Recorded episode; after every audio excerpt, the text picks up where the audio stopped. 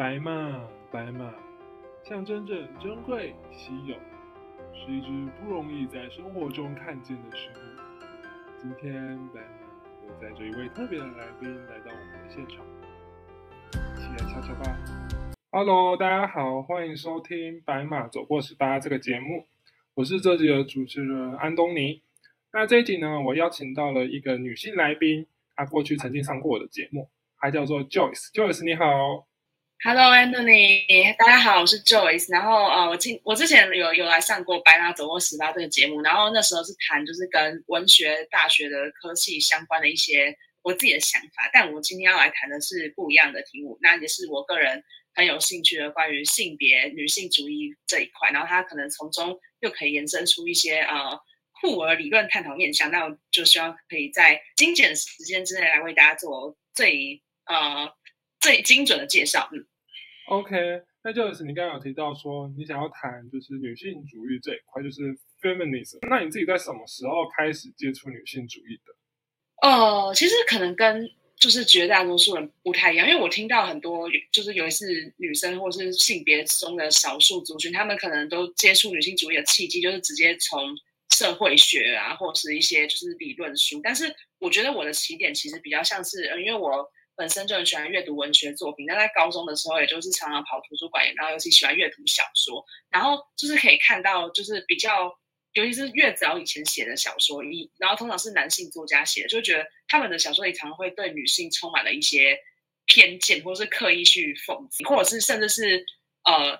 有一些蛮有才华女性作家，他们在出版他们自己的书的时候，他们也会用男性的名字。像是乔治桑，她其实她其实她本人本身是个女生，但她就是要男性名字，因为一般人那时候就觉得说，哦，就是女性就是感觉写作的女性是一个很危险或者是不太好的事情，所以就是其实从文学作品就可以看到性别它长久以来都是属于一个不太对等的状态，然后就会有想要去探究更多的动机。哇哦，你的文学启蒙其实是从文学作品。我觉得是一个蛮特别的切入点，因为像我自己的话，我我应该是从社会学，对，就是对我我也知道大部分人都是直接从，我觉得我的起点应该算是文学的，因为大一的社会学导论就是会教你说社会学的三大法宝是什么，族群、阶级、性别。那性别它就会讲一下国内外关于台湾跟国外一些什么性别不平等啊，一些性别运动。然后就会切到女性主义这一块是如何去看待父权社会底下被受困的女性以及男性，例如说社会对于男性的期待，他的气质要怎样？那对女性就更不用说嘛，就是女性就是对他们一定就是有很强烈的要求啊，像是什么婚前守贞，或者是你要阴柔，对，那你不能够什么腿开开之类的，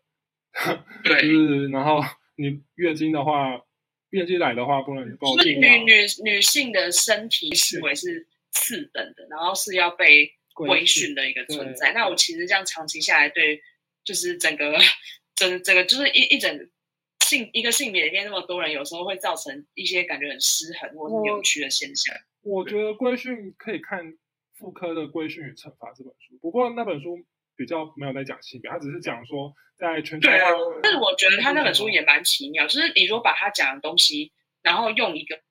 性别的角度去看，你会你会觉得好像也蛮能符合。对对，因为那本书其实是在讲说，在以前呢那种君主专制的统治下，其实国家是要人们去死，例如说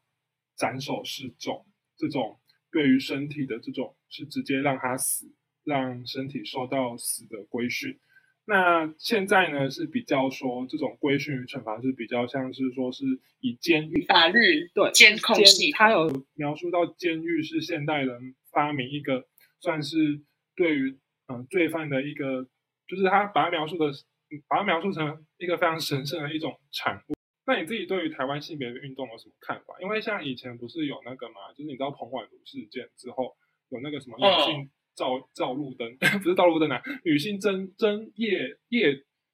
争夜晚的那个路权的那种运动发生。哦，我其实对于所有的性别运动，不论是从就是争一开始可能是争取女性的权利，然后到后来可能也很多性别少数他们也会更凝聚他们的社群，然后站出来发声，我觉得都是很值得欣慰一件事，因为那代表说，即便在那么庞大的一个结构里面，还是有很多人他们是可以看清楚这个结构，然后是觉醒的，然后想要去破毁它。但是也可以看到，就是有时候就是在一个相对保守，以尤其是以前那个时代的氛围里，就是你去参加这种性别运动，然后感觉好像就是多数人都没有办法理解你，或者甚至是会去诋毁你。像彭婉如，她她也遭到了一些诋毁，甚至是。演就是攻击什么都有，那我会觉得说，就是这一方面会让他会对他们感到很难。我在一方面也会觉得他们是更加令人佩服，因为他们有那个勇气，在一个就是那么多的东西都被视为禁忌的年代，他们勇于站出来去突破那个禁忌，这样子。就像比如说你刚刚说的那个真路权，就是那个时代很多的那种保守分子，他们一定就会觉得说，哎呦，就是什么。什么什么啊？就叫女生晚上待在家也是为了保护她们安全，你就是不自爱啊？什么爱女也是厌，什么很骚啊？对，就是那种很厌女的言论。就即便到现在，可能都还会有这种言论。然后，可是就是还是会有人是坚持他们的理念，然后去为之奋斗。所以我觉得是很令人佩服。对啊，像近年来不是有那个，就是从小从小众领域提升到公众领域的一个社会议题，就是关于同性婚姻的这个。争取嘛，就是每年的同志游行。那很多人就在说，哎，为什么现在同志已经可以结婚了，还需要同志游行？那我自己是觉得说，其实同志内部还有很复杂性别问题。就是我之前在大一在系学会有写，也有有写一个专栏，就是上面有，就是嗯，因为我自己的观察是觉得说，就是男同志他们并不是说你身为性少数，你就一定能够去同理弱势。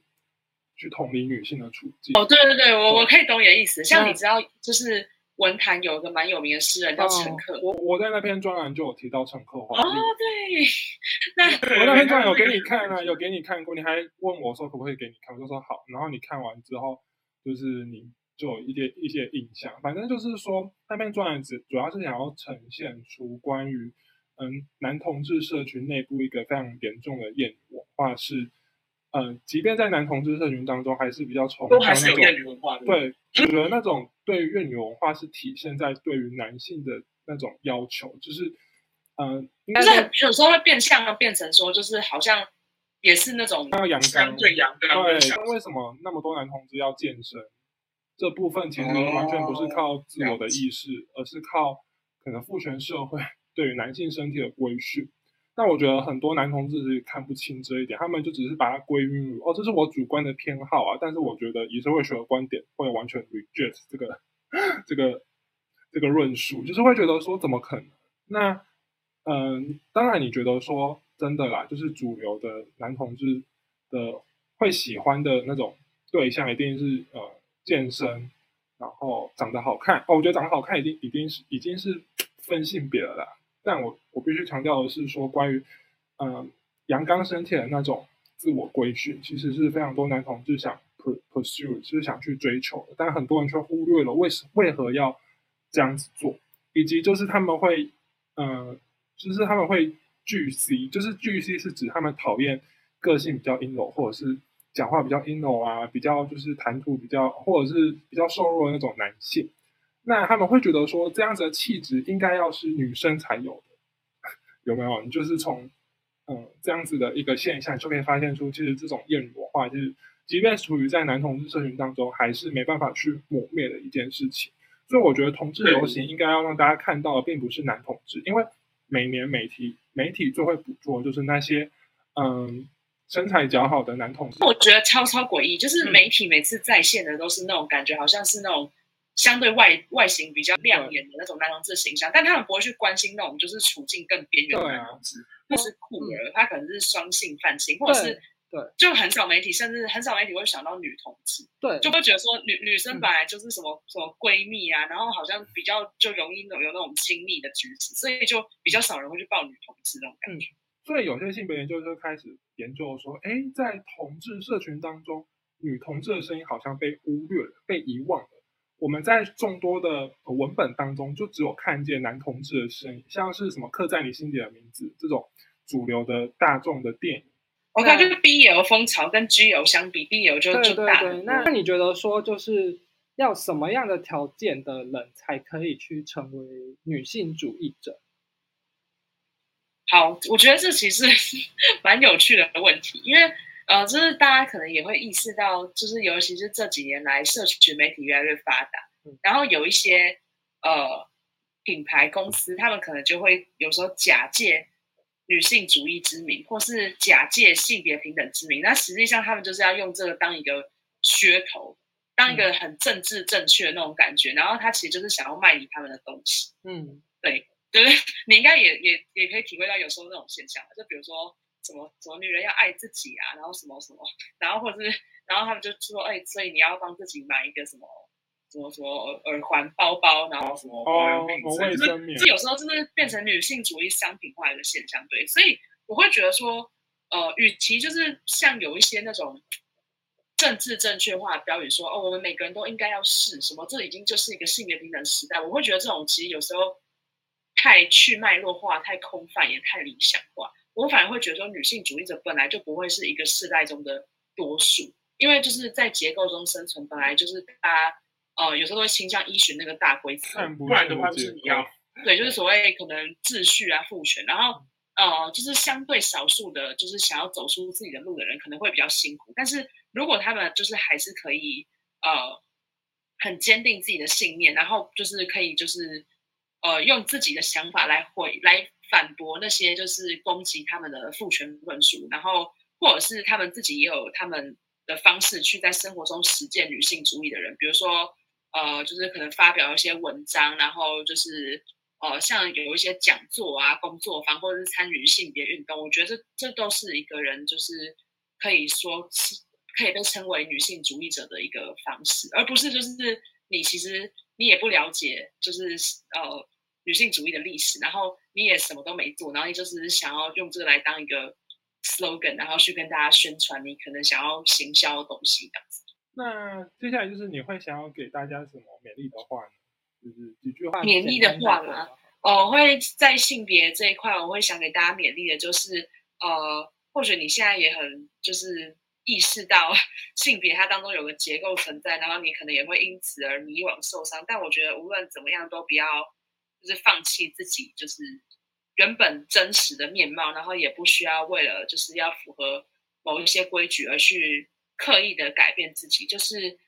呃，做自己往往是会让你最舒服自在的。然后也可以就是在未来呃，当你有更多想要追求知识的渴望的时候，你也可以去。看更多有关性别的一些书籍，或是呃各式各样，甚至有译文活动啊，然后展览或者是讲座，它都可以帮助你，就是看到性别更多不同的样子，然后可能也会让你多一点信心跟就是呃改变社会一些风气的勇气。对，好，那现在呢，我们进入了就是最后一个环节，就是推荐书的环节耶。好。那耶，那就先请安东尼来推他心目中就是呃，甚至女性主义入门的一本好书吧。对，就是我今天推荐的这本书呢，是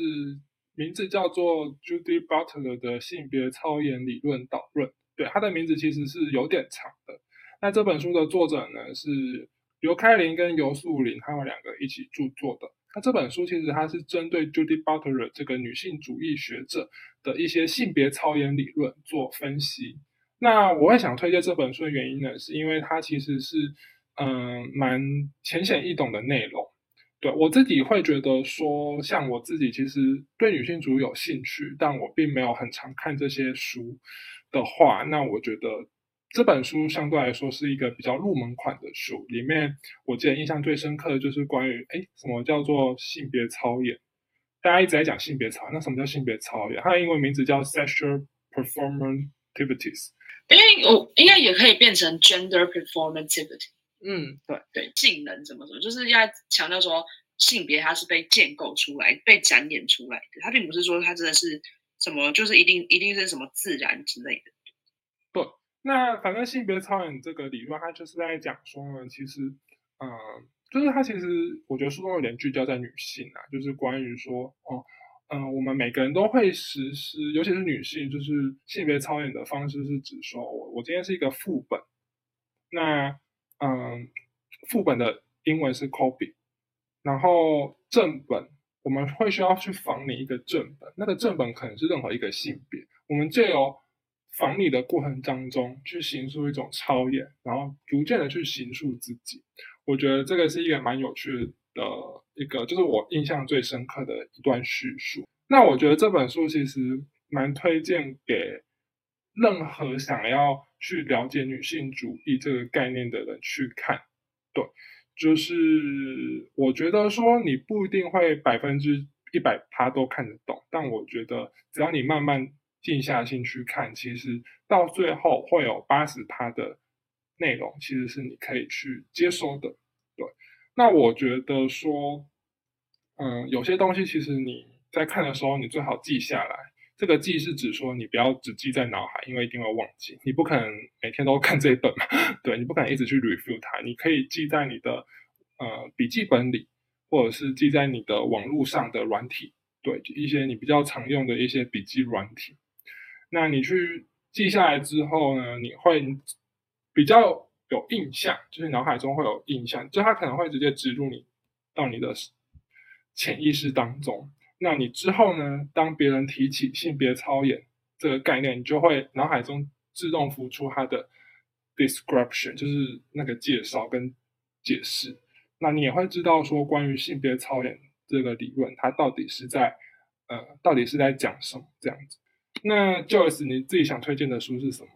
好，谢谢安东尼刚刚非常详细精辟的介绍，感觉是蛮吸引人。因为我自己也读过巴特勒他本人的那本书，那我觉得呃刚才你推荐那本也是很好的一个呃导论的感觉。那我自己想要推荐的有关女性主义的书籍，就是可能大家近年来有听过一个台湾一群的学者他编写的呃或有点像女性主义史的介绍，那他的书名叫做《女性主义理论与流变》。嗯。那他的呃，在呃，问他为什么我会把他认为说他是一个还不错的女性主义入门呢？主要是因为虽然说它的厚度就是也是相对厚，但是它的内容其实呃是是因为它浓缩了很多东西，它其实并不会像呃很多就是各有他自己更深的脉络的女性主义者写的书那么艰深，它其实相对比较呃平易近人的，就然后他也整理了很多从。那时候，十八世纪中期一开始，一些呃中产阶级的女性，她们提倡的自由女主义、女性主义的观点，然后到后来可能有所谓的呃马克思主义女性主义，就是左派的，然后是跟自由主义站在有点是不一样立场，然后到后来西蒙波娃，他把存在主义跟女性主义结合在一起，然后形成了一种类似于呃，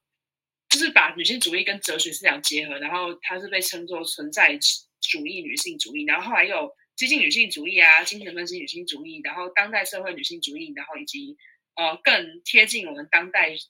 呃才有更多讨论的，像女同志理论、生态女性主义、后现代女性主义，然后后殖民女性主义等等，其实就是他整理了很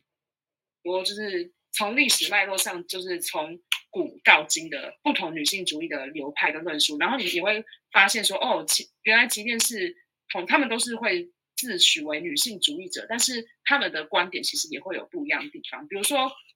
在激进女性主义的脉络里，他们可能就会觉得说，所有的色情都是在残害女性，他们是应该要被禁止，这是一个男性中心的呃性暴力的展现。但是如果是后现代女性主义，可能就会觉得说，呃，难道女就没有就是属于呃女性的色情吗？女性她们就没有欲望吗？那在性工作里面的人，他们就一定都是？不好的嘛，是他们都是全然的受害者吗？还是怎么什么？就是对于同样议题会有不同的观点，然后或者是呃后现代女性主义，它可能也会比较把女性主义放在一个相对开放的全解之中，而不像就是比如说当代社会女性主义，它就是有个很明确诉求，就是它要改革当代的什么呃不管是家务经济或是法律制度的人，就是可以看到不同女性主义流派一个特色，但他们也有就是可以。彼此交织跟对话空间，那我也是也是我觉得还蛮有趣的地方，所以就在此想把这本书推荐给大家。这样子，就是我觉得这两本书就是刚刚 Joyce 推荐的，跟我推荐的，我觉得大家都可以去看看，希望大家都可以在里面得到一些自己的收获。